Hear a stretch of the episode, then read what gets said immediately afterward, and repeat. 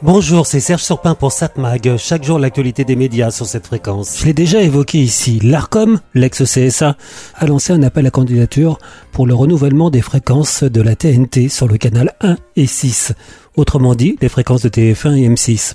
Alors que depuis leur attribution en 1986 pour M6 et 87 pour TF1, le renouvellement était presque automatique. Cette fois-ci, l'ARCOM souhaite un peu plus de discussion.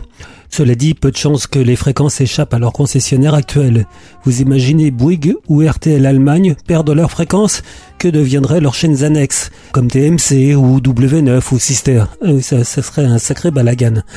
Mais pour l'ARCOM, donc, ça sera l'occasion d'en demander plus pour les deux chaînes, plus d'obligations, tout en sachant que les patrons de TF1 et M6 savent qu'ils ne risquent pas grand-chose et que les nouveaux engagements seront plus cosmétiques qu'autre chose mais donc un renouvellement de fréquence pour une durée de 10 ans.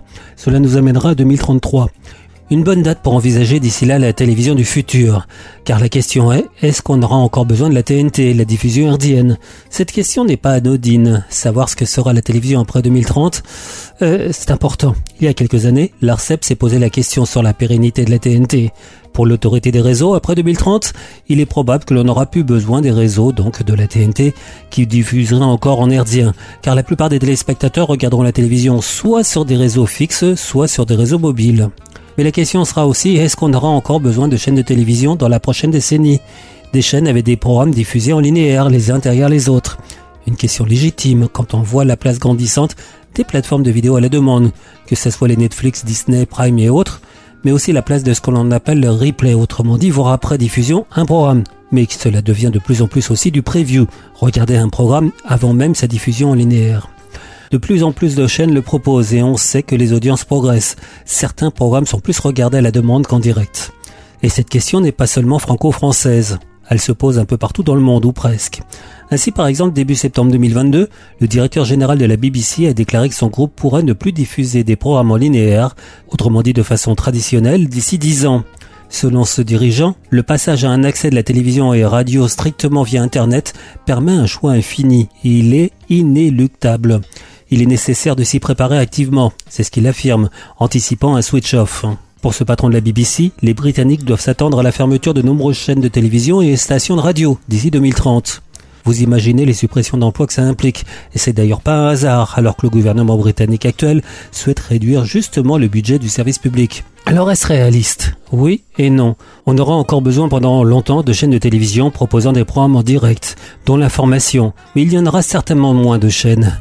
Le service public, comme la BBC ou France Télévisions, se doivent de conserver des programmes dans l'IDR sur la TNT, déjà pour des problèmes de sécurité stratégique, la TNT étant moins fragile que les réseaux fibres ou mobiles. Par contre, il risque d'y avoir moins de chaînes privées.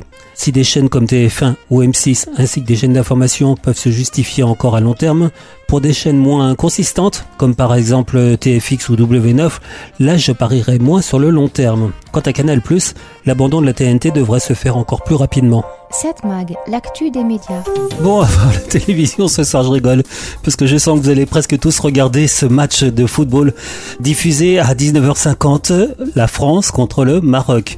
Tous ou presque, je dois être le seul à avoir oublié qu'il y avait un match ce soir. J'avais réservé une séance de cinéma, pas, pas n'importe lequel, Avatar 2, je vous en dirai des nouvelles. Bon, donc il ne va pas y avoir grand monde sur les autres chaînes et il y a pas mal de rediffusions, sauf sur France 5 où vous avez la grande librairie. Ah. Qu'est-ce qui nous réunit ici sur France 5 chaque mercredi? Le plaisir de lire. Ben c'est ça qu'on vous propose.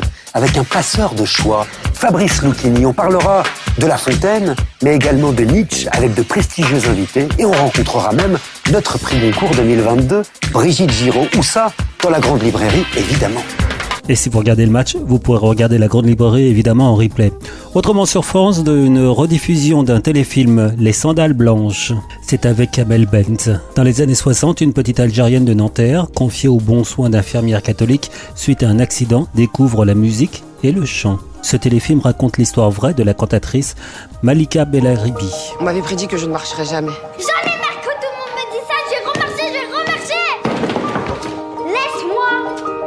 m'avait dit que je ne pourrais jamais être mère.